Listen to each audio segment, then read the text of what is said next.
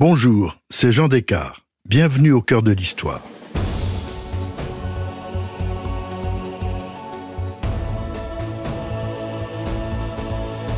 Aujourd'hui, alors qu'aurait dû se tenir le Salon du Livre de Paris, je vous raconte comment, au XVIe siècle, l'imprimerie a permis de diffuser à travers tous les États allemands la pensée de Luther.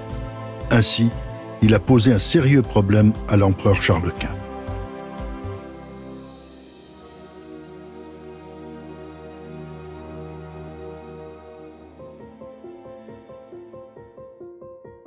Lorsque Charles Quint arrive en 1521 à la Diète de Worms, c'est l'assemblée de tous les membres du Saint-Empire, le tout jeune empereur a bien des soucis en tête.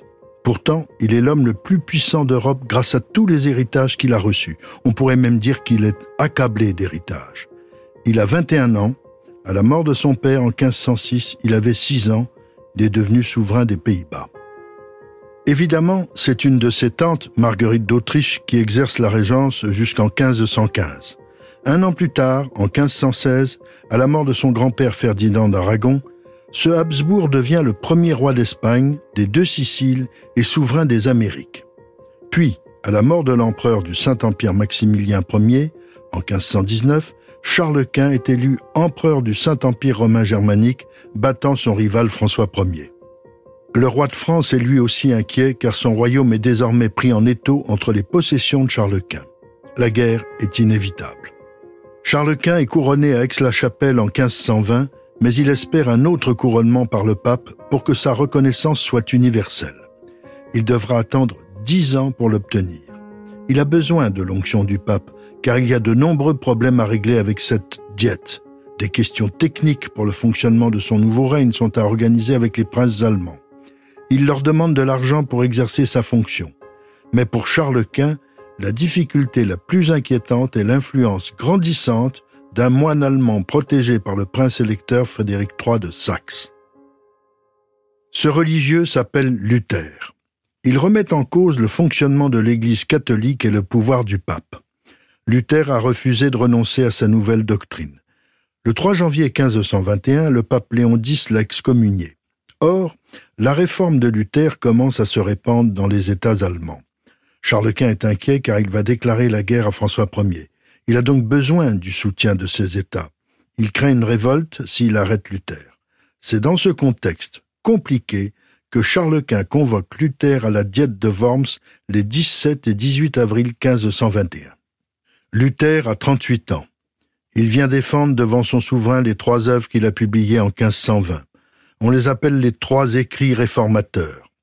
Le plus célèbre de ces pamphlets, celui qui a eu le plus d'écho et qui s'était répandu grâce à la technique nouvelle de l'imprimerie dans tous les États allemands, s'adressait directement à Charles Quint.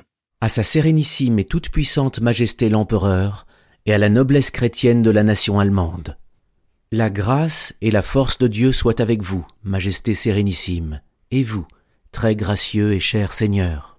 La misère et les épreuves qui pèsent sur tous les États de la chrétienté, et particulièrement sur les pays allemands, et qui ne m'ont pas incité tout seul mais ont amené tout le monde à crier maintes fois et à réclamer du secours, m'ont obligé en ce jour encore à crier et à appeler, pour voir si Dieu donnerait à quelqu'un l'inspiration nécessaire pour tendre la main à la malheureuse nation. Dieu nous a donné comme chef un noble jeune homme, Charles Quint. Il a ainsi éveillé dans main cœur un bon et grand espoir. Il conviendra que nous apportions notre contribution afin de mettre à profit les grâces du temps. Jusque-là, rien à redire. Luther est respectueux de son empereur et met beaucoup d'espoir en lui. Le problème est une attaque en règle qui suit à l'égard du pape et du Vatican.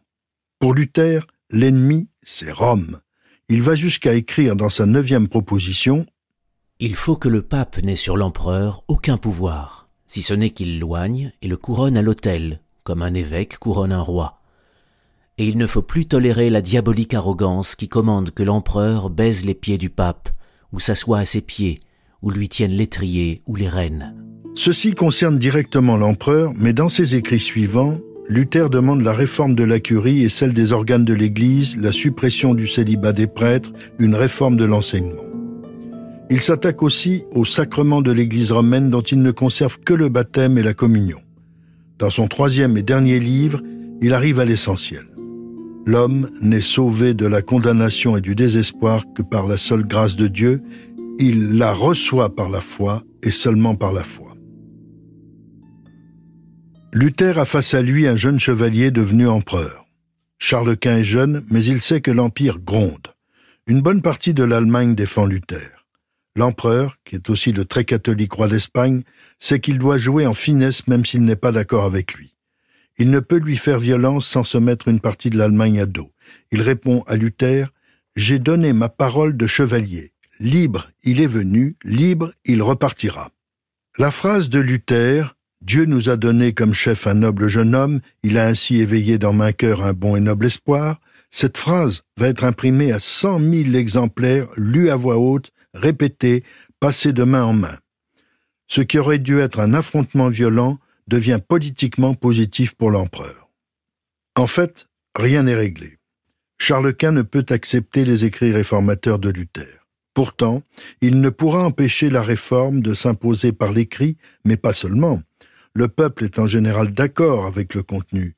Toutefois, il faut remarquer que Luther est dans une position délicate.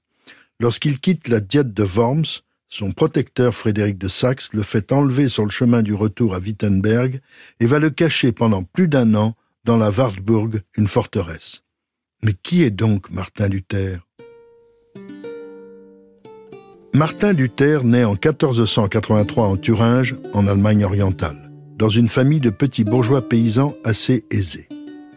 Il fait ses études à l'école latine de Magdebourg en 1497 avant d'aborder la philosophie à l'université d'Erfurt de 1501 à 1505. Ses parents aimeraient en faire un homme de loi. Leur fils, déjà préoccupé par son salut, entre chez les Augustins d'Erfurt en 1505. Ordonné prêtre en 1507, il commence l'année suivante à donner des cours à l'université de Wittenberg au bord de l'Elbe. En 1510, on l'envoie à Rome pour régler les affaires de son ordre le jeune moine est horrifié par la somptuosité et le relâchement des mœurs de la cour du pape Léon X. Ce n'est pas l'idée qu'il se faisait de Rome. Il en revient extrêmement troublé. Deux ans plus tard, il est reçu docteur en théologie.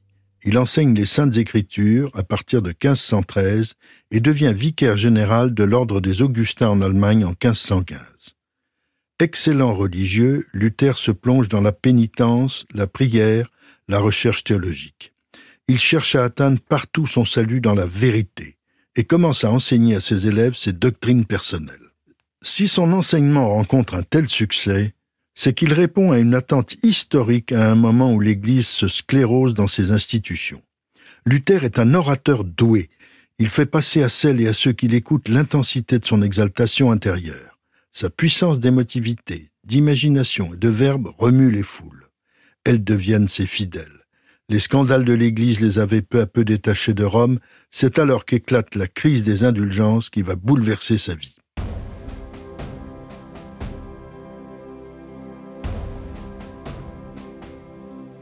En mars 1515, le pape Léon X promet des indulgences à ceux qui verseront des oboles pour l'achèvement de la basilique Saint-Pierre de Rome.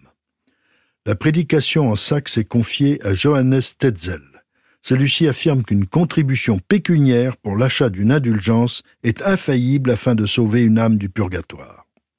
Luther s'oppose à ce trafic des indulgences. Il n'est pas le seul. Ce commerce est-il digne de l'Église? Pour manifester sa réprobation, le 31 octobre 1517, Luther affiche à la porte de l'église de Wittenberg ses fameuses 95 thèses rédigées en latin. On les qualifie de placards. Elles sont principalement dirigées contre les indulgences et elles marquent le début de la réforme. À ce moment, Luther ne songe nullement à quitter l'Église. Il veut simplement lutter contre les abus et les erreurs. Il publie de nombreux textes. Il discute avec des théologiens qui ne sont pas de son avis, notamment avec Johann Eck à Leipzig. Entre-temps, il a fait appel au pape en 1518. Léon X l'invite à se rétracter dans une bulle, c'est-à-dire un décret pontifical, le 15 juin 1520. Luther brûle la bulle pontificale publiquement sur la place de Wittenberg le 10 décembre 1520, le pape l'excommunie le 3 janvier 1521. Trois mois plus tard, il est convoqué à la diète de Worms par Charles Quint, comme je vous l'ai raconté.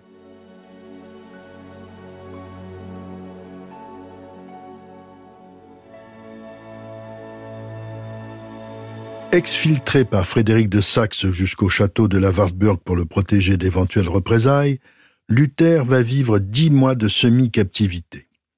Il est alors en proie à de terribles angoisses sur la légitimité de son action. Il craint d'être allé trop loin. Il pense se battre contre le diable.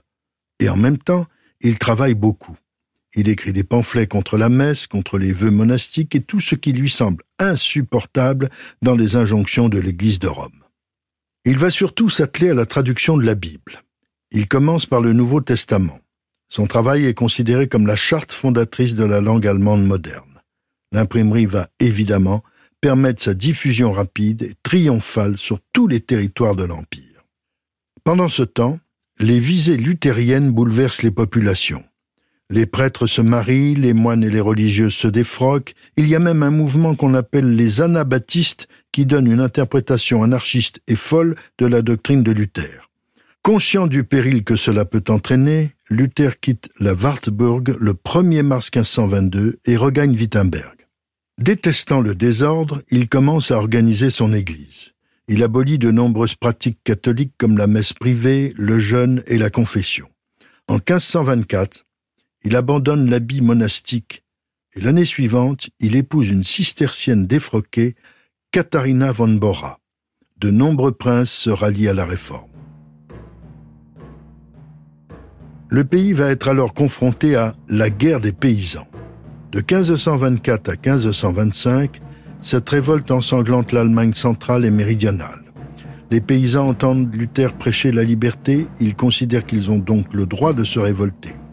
Ils refusent d'écouter les appels au calme de Luther qui s'efforce de jouer un rôle d'arbitre. Après avoir écrit Exhortation à la paix en 1525, Luther va alors écrire un livre d'une grande dureté, invitant les seigneurs à châtier impitoyablement les rebelles. Titre de l'ouvrage contre les hordes homicides et pillardes des paysans. Dix ans après la diète de Worms, une nouvelle diète se tient à Augsbourg en 1530. Cette fois, Charles Quint a été couronné à Bologne par le nouveau pape Clément VII en février.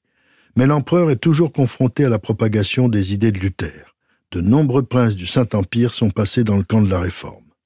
Luther ne se rend pas à la diète d'Augsbourg en juin 1530 car il est mis au banc de l'Empire. Il y est représenté par son ami Mélenchon qui va lire ce qu'on appelle la Confession d'Augsbourg. Son émissaire expose en termes modérés les dogmes nouveaux. La Confession d'Augsbourg n'est pas seulement signée par Mélenchon, mais par sept princes et deux villes de l'Empire.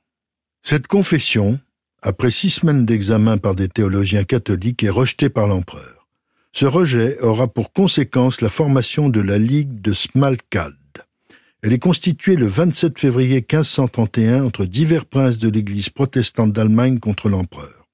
Cette ligue était animée par l'électeur de Saxe, le landgrave de Hesse, le prince d'Anhalt, de Brunswick et des villes comme Strasbourg, Constance, Ulm, Magdebourg, Lübeck et Brême. Formée pour six ans, son but était de résister à tout accroissement du pouvoir impérial ainsi que la défense de la liberté religieuse. Charles Quint, selon son habitude, va temporiser, mais il n'empêche que son empire est divisé. En 1531, Luther est âgé de 48 ans. Son protecteur Frédéric de Saxe est mort. Son successeur, Jean de Saxe, ainsi que le margrave Philippe de Hesse continuent à le soutenir.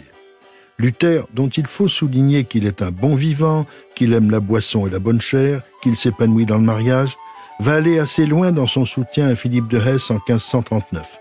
Il n'hésite pas à légitimer par écrit la bigamie du prince. Les dernières années de Luther seront assombries par des querelles et des fâcheries entre ses disciples. Devenu obèse, il aime converser avec ses amis. Ceux-ci vont en tirer un livre intitulé Propos de table cet ouvrage connaît un grand succès, encore un triomphe de l'imprimerie. Il permet de mieux saisir la personnalité complexe du père de la Réforme. Son dernier écrit va être une attaque violente contre la papauté. Luther s'éteint en 1546. La réforme réussit plutôt à l'Allemagne qui a une économie prospère et une démographie dynamique. On y pense, on y écrit, on y publie.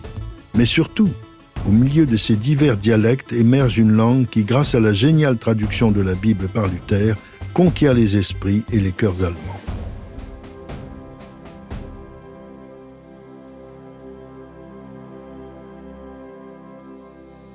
Si cette plongée au cœur de l'histoire du livre et de la réforme vous a plu, n'hésitez pas à en parler autour de vous et à me laisser vos commentaires sur le groupe Facebook de l'émission. Je vous dis à bientôt pour un nouvel épisode de Au cœur de l'histoire. Au cœur de l'histoire est une production Europe 1 Studio. Ce podcast est écrit et présenté par Jean Descartes. Il a été réalisé par Guillaume Vassot. Pour ne rater aucun épisode, abonnez-vous sur Apple Podcast ou vos plateformes habituelles d'écoute.